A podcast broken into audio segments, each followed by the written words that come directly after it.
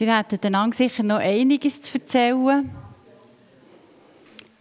Und äh, gleich möchte ich hier weiterfahren. Und zwar möchte ich euch eine Geschichte erzählen von Personen, die morgen aufgestanden sind, einfach in ihrem Alltag. Und die dürfen erleben, dass Gottes Größe und Gottes Herrlichkeit sie abgeholt hat. Und zwar steht das in der Apostelgeschichte 3.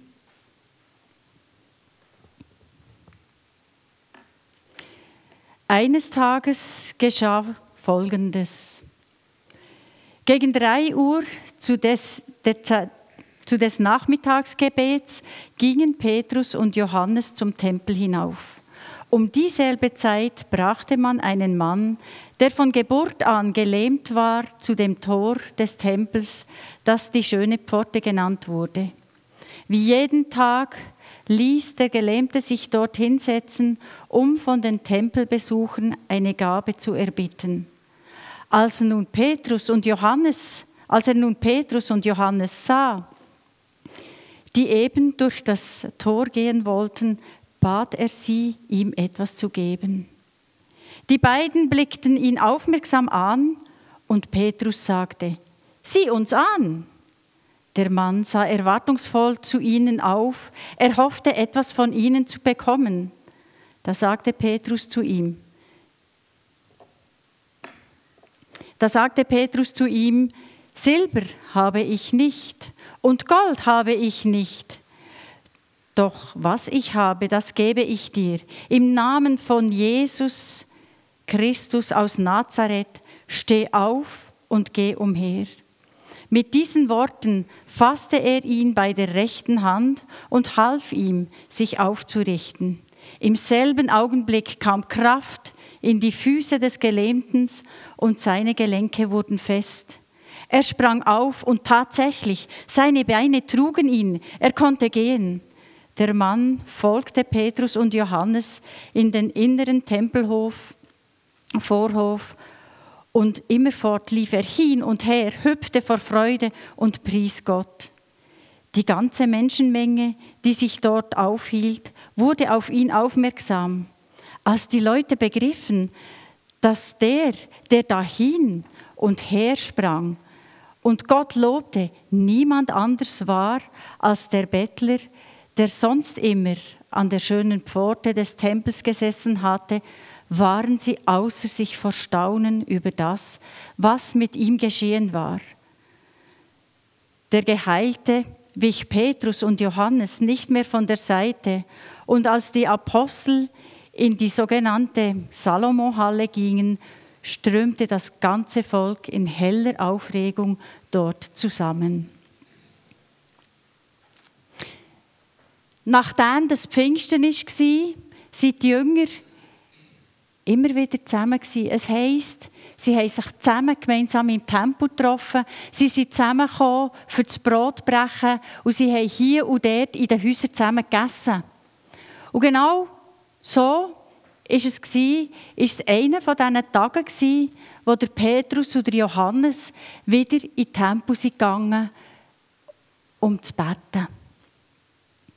Sie haben mit anderen Gläubigen zusammenkommen. Aber in der gleichen Zeit waren auch viele Juden dort, für im, im Tempel zu beten oder auch zu opfern. Wenn wir uns jetzt mal die Situation von Petrus und von Johannes anschauen, die waren nicht von Jerusalem. Die haben ihr Gewerbe aufgegeben die waren nicht mehr daheim. Also sie waren ganz sicher nicht wohlbetucht. Sie sind jetzt drei Jahre mit Jesus umgereist, haben kein Vermögen mehr reinholen waren mit Jesus unterwegs, haben selber müssen schauen, über die Runde zu kommen und haben in dem Innen, sie waren dankbar, haben sie in Jerusalem Freunde gehabt, die ihnen Kost und Logis gegeben haben. Und es war auch so, dass zur Zeit ja, bei den Juden war es eine Ehrensache, Almosen zu geben. Das hat dazugehört. Wir lesen nämlich im, Mose, im 5. Mose 15 steht, Gibt es jedoch Arme unter euren Landsleuten, in euren Städten, in dem Land, das der Herr, euer Gott, euch gibt, dann seid ihnen gegenüber nicht hartherzig und geizig. Seid vielmehr großzügig und leiht ihnen, was sie brauchen. Ja, mir lässt immer wieder, dass das Gott wichtig war, dass man etwas gibt, dass die rechte Hand nicht weiß, was die linke gibt. Dass man den Menschen, die arm sind, gibt.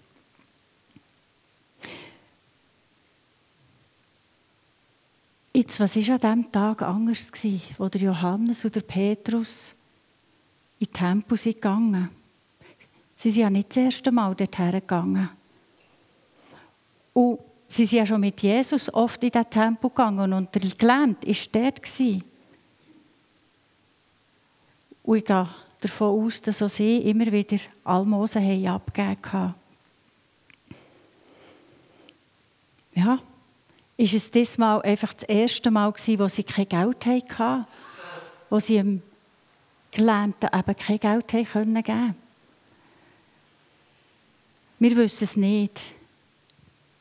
Wir wissen nicht, ob sie Verlegenheit waren, aber das, was wir wissen, ist, dass sich Gott durch Petrus bemerkbar machen wollte. Er wollte, er hat der Petrus angetrieben zum Handeln. Er wollte seine Sicht, seine Herrlichkeit sichtbar machen. Gott hat sich zeigen. Mitten in den Alltag, den der Petrus hatte, hat er sich von Gott brauchen um Gottes Werk umzusetzen, zu vollbringen. Ja, vielleicht hat er gedacht, als er dort durchgelaufen ist, ja, wo wir mit Jesus unterwegs waren, hat er uns ausgesendet. Da sind wir ja auch gegangen, da haben wir auch geheilt. Da haben wir ja sogar Dämonen austrieben. Da ist so viel passiert, Kranke sind gesungen worden. Ja, aber dann war Jesus da. Ja, und jetzt? Wenn er nicht da ist, passiert echt ja auch etwas. Ja, wir haben ja jetzt die Kraft vom Heiligen Geist bekommen. Und er hat schon einiges bewirkt. Und der, Paulus, äh, der Petrus hat den Mut gefasst und ist auf die Bitte von dem Gelähmten eingegangen. Ja, der Petrus hat in der letzten Zeit ja erlebt, wie die Kraft vom Heiligen Geist wirkt, wie sie plötzlich erfüllt worden von dieser Kraft, wie sie in anderen Zungen geredet haben, wie sie haben äh, wie sie zusammen sind wie er hat predigt, er, der doch eigentlich auch ein wortkarger Mensch war. Und darum hat er den Mut gehabt, zu dem Bettler herzugehen und zu sagen, im Namen von Jesus Christus aus Nazareth, stang auf und gang umher. Und wow, ist etwas passiert. Der Bettler, der gelähmt, ist aufgestanden. Der konnte plötzlich laufen. Und ich kann mir vorstellen, der Petrus und der Johannes waren voll begeistert ja, der Jesus, der uns drei Jahre lang begleitet hat, da ist Kraft, da ist Macht um, da ist etwas da. Und sie sind sich vermutlich den Konsequenzen, die auf sie zugekommen sind, nicht bewusst gewesen. Aber es hat doch keine Rolle gespielt, weil jetzt ist es um diesen Moment hier gegangen. Ja, sie sind nachher in Tempo, in Tempo reingegangen, wie gewohnt, also wie wenn wieder Alltag wäre. Und doch Sie sind eben nicht mehr reingegangen, um zum Betten, sondern sie sind reingegangen und haben diesen Leuten, die so erstaunt waren, die Botschaft verkündet. Sie haben ihnen erzählt von dem Jesus. Sie haben erzählt, wer das ist. Und die Leute haben ihnen zugelassen. Das ist der erste Blickwinkel, den wir haben in dieser Geschichte. Es gibt aber noch einen anderen.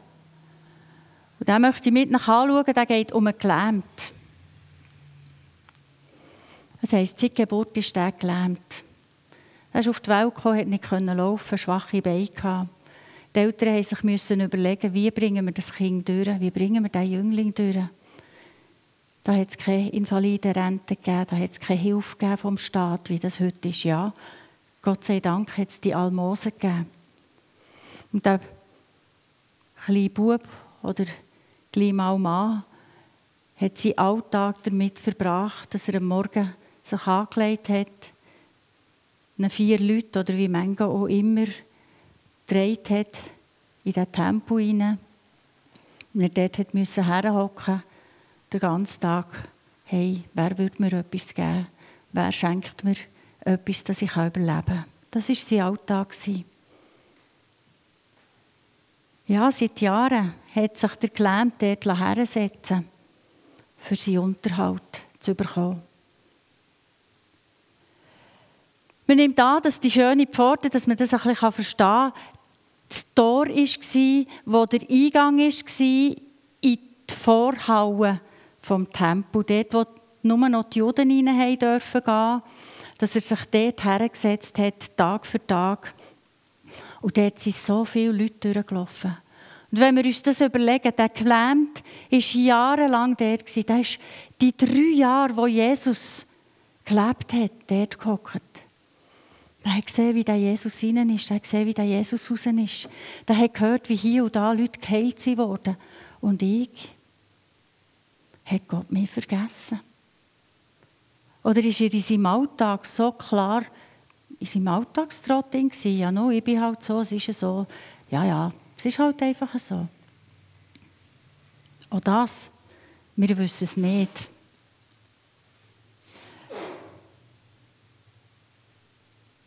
Ja, ich glaube, dass er gehört hat von diesen Wundern, die Jesus da hat. Und weil er in Jerusalem war, hat er auch gehört, dass der Jesus gekreuzigt wurde.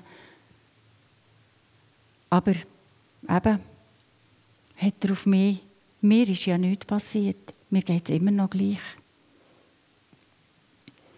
Und ich weiß auch nicht, ob er den Petrus oder Johannes vom Gesehen her kennt hat, weil eben auch die sind schon so manchmal dort reingegangen und wieder rausgekommen und haben ihm vielleicht sogar schon von Zeit zu Zeit etwas gegeben. Auf jeden Fall, an diesem Morgen hat er sie angehauen. Er hat sie angesprochen, aber auch so, wie er das immer macht. Der Kopf vorab, hey, hat mir irgendjemand etwas? Ich, ich brauche etwas, gebt mir doch etwas. Vermutlich aus Scham hat er die Leute nicht angeschaut. Aber vielleicht auch aus dem Alltagstrott raus. Aber an dem Moment, wo er Petrus herausgefordert hat, er hat gesagt, hey, schau mich an, schau mir in die Augen. Hat er aufgeschaut und hat gedacht, wow, da kommt etwas, da, was bekomme ich? Was gibt es? Und ich glaube, er hat eine Gabe bekommen, die seine Erwartungen total übertroffen haben. Er hat wieder laufen äh, oder wieder, er hat laufen. Plötzlich haben seine Füße, seine Beine ihn gedreht. Er ist umgekumpelt. Und wisst ihr was, wenn wir uns vorstellen, ein kleines Kind, das braucht Monate, bis es laufen kann. Jemand, der einen Autounfall hatte oder gelähmt oder verletzte Beine hat oder schon nur das Bein gebrochen hat, braucht Wochen, bis er wieder laufen kann. Und hier heisst es, ein Mann, der über 40 Jahre lang gelähmt war, steht auf und hüpft um. Von einem Moment auf den anderen. Es ist ein vollkommenes Wunder, was da passiert ist. Ich sage euch eins, von diesem Tag an ist schon für einen gelähmt sein Leben total anders. Sein Alltag, der alte Alltag, war vorbei. Weil er hat am eigenen Leib erlebt, dass Gott lebt. Er hat erlebt, dass Jesus, der da hin und her war, dass das Realität ist, dass das wahr ist, dass es das gibt. Und er hat auch gewusst, nie mehr auf diesen Steinen hier hocken. Nein, ich kann endlich mein Leben anders brauchen. Und es steht dann auch von ihm, er ist der Weg mit den Aposteln weitergegangen. Er ist nicht mehr von den Aposteln gewichen. Jetzt noch zu der dritten Person. Hier handelt es sich eigentlich um die jüdischen Tempogänger, um Pilger, die von überall hergekommen sind, die eigentlich ihren Traditionen, ihrem Alltag nachgegangen sind. Entweder sind sie von weit, weit hergekommen, für zu opfern und zu beten, oder eben die, die in Jerusalem gelebt haben, die haben zu ihren bestimmten Gebetszeiten sind sie in den Tempel gekommen und sind dort beten. Und sie haben gewusst, sie haben diesen Bettler kennt. Also, seien wir doch auch ehrlich, wenn wir immer wieder in die Stadt gehen und an einem gewissen Ort durchgehen und dort der Bettler liegt oder hockt, kennen wir den mit der Zeit. Vielleicht nicht beim Namen, vielleicht nicht, wie er heisst, aber wir wissen es. Wir sehen ihn immer wieder. Und so haben eben auch viele von diesen Besuchern den Bettler kennt. Die haben gewusst, wer er ist. Ja, und die kommen in das Tempo rein und hören, dass da irgendein Tumult ist. Sie gehen her, schauen und dann sehen sie, dass der gelähmt läuft. Sie gehen zweimal schauen. Ist es nicht wirklich? Ist es nicht? Nein, der gleiche Nummer. Nein, schaut, die Kleider, das ist nicht. Das ist nicht. Was ist jetzt da passiert? Und sie fragen mal ein bisschen durch. Und sie interessiert, was ist hier passiert?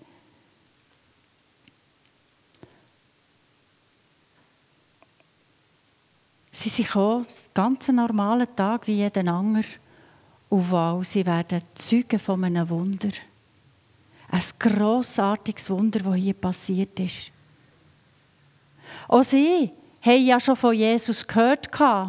Sie haben ja das gehört, dass da ein Jesus um ist, der Wunder hat gemacht. Sie haben ja gewusst, der Aufruhr, den es dann hat in Jerusalem, wo man dann Jesus ans Kreuz genagelt hat und man dann gehört hat, ja, der ist verloren.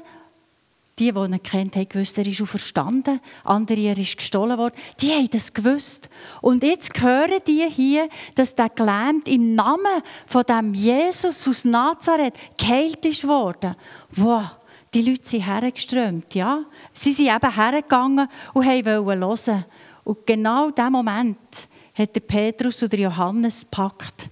Es steht nämlich, da nahm Petrus die Gelegenheit wahr, wandte sich an die Menge und sagte, ja, er hat angefangen predigen. Er hat wieder erzählt von diesen Wunder, wo Jesus da hat, dass Gott uns so liebt, dass er seinen Sohn auf die Welt gebracht hat, damit wir von unseren Sünden befreit werden. Dass Jesus ans Kreuz ist gegangen und für uns gestorben ist, damit wir dürfen frei werden. Ja, genau das. Diese Botschaft hat er dort verkündet. Und die Leute sind dort gestanden und haben gelost. Von diesem Tag an heisst es, es haben sich einige bekehrt. Nicht alle. Aber auch von diesem Tag an ist für alle hat sich der Alltag verändert. Die einen, die die Erlösung angenommen haben und die anderen, die fragend wurden, wie kann so ein Wunder passieren? Nach dieser Botschaft war kein normaler Alltag mehr. Es kann kein normaler Alltag mehr sein, wenn wir die Botschaft von Jesus Christus hören, wo uns so liebt, dass er uns erlöst hat. Eine von diesen Situationen, oder bald gesagt, eine Situation und drei verschiedene Blickwinkel, die wir hier haben. Und in allen erkennen wir die Handschrift von Gott. Seine Liebe, sein Bestreben nach einer tiefen, engen Beziehung mit uns und sein Wunsch, uns in sein Handeln einzubeziehen, dass seine Herrlichkeit sichtbar wird. Solche Situationen erleben auch wir in unserem Leben immer wieder. Jede von diesen drinnen. Wo stehen wir? Manchmal sind wir die, die motiviert sind, die voll dran sind, wie der Petrus oder Johannes, weil wir gerade eine Gebetserhörung hatten. Wir haben gehört, wie Gott mit uns redet und wir sind voll motiviert, mit Gott unterwegs zu sein. Sind wir motiviert für noch mehr? Noch mehr als das, was wir erlebt haben? Sind wir bereit zu glauben, dass auch wir den Mut dürfen haben, Menschen zu sagen, hey, stang auf im Namen von Jesus und lauf umher. Erwarten wir mehr als dass wir nur Freude haben an dem, was wir erlebt haben. Erwarten wir mehr. Gott hat mehr für uns. Oder sind wir in dieser Situation wieder gelähmt? Ja, es war jetzt schon immer so, gewesen, darum wird es auch immer so sein. Was kann man da noch ändern? Jetzt ist es halt so. Ja, ich habe gehört, dem ist es besser gegangen, auch hier ist Heilig passiert, aber bei mir nicht. Ja, jetzt, ich kann mit dem leben, ich weiß, Gott liebt mich gleich. Ja, Gott liebt mich, aber er hat mehr für uns parat. Er hat mehr. Er hat Wiederherstellung parat. Er hat Herrlichkeit für uns alle parat. Das Wunder dürfen geschehen an meinem eigenen Leib. Und ich glaube, die meiste Zeit von unserem Leben geht es uns doch so wie der grossen Menge. Wir gehen unseren Alltag, wir versuchen uns das Beste zu geben. Und gleich, wenn ein Wunder passiert, können wir schauen, wow, was ist da passiert? Es nimmt uns Wunder. Und es ist näher an uns zu entscheiden, auf welchen Weg wir gehen.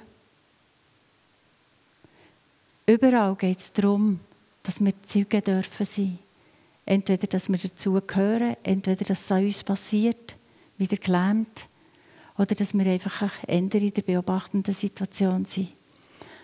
Aber bei allem geht es darum, Jesus groß zu machen. Und will er sich verwirklichen. Er will in unserem Leben da sein, in unserem Alltag. Dass wir ihn dürfen erleben, dass wir ihn dürfen erwarten, dass wir dürfen sehen, er ist da. Und er wirkt heute genauso, wie er vor 100 Jahren, vor 1000 Jahren gewirkt hat. Und er wird euch 100 Jahre noch so wirken. Lassen, lassen wir uns das immer wieder bewusst sein.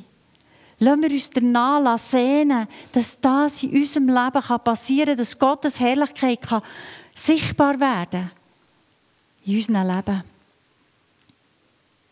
Und eines von diesen Zeugnissen, die wir auch immer wieder dürfen erleben und wo uns hilft, eben an das Zeugnis zu denken, das Jesus Christus uns gegeben hat, ist das Abendmahl, das wir dann noch einnehmen werden. Das Abendmahl, das zeigt, was Jesus für uns alles da hat. Was für eine Größe, was für eine Herrlichkeit. Und gleichzeitig ist das Abendmahl aber auch da, für uns daran zu erinnern, was er alles noch tun will und dass er wird zurückkommen Dass er wir mit ihm dürfen die Ewigkeit verbringen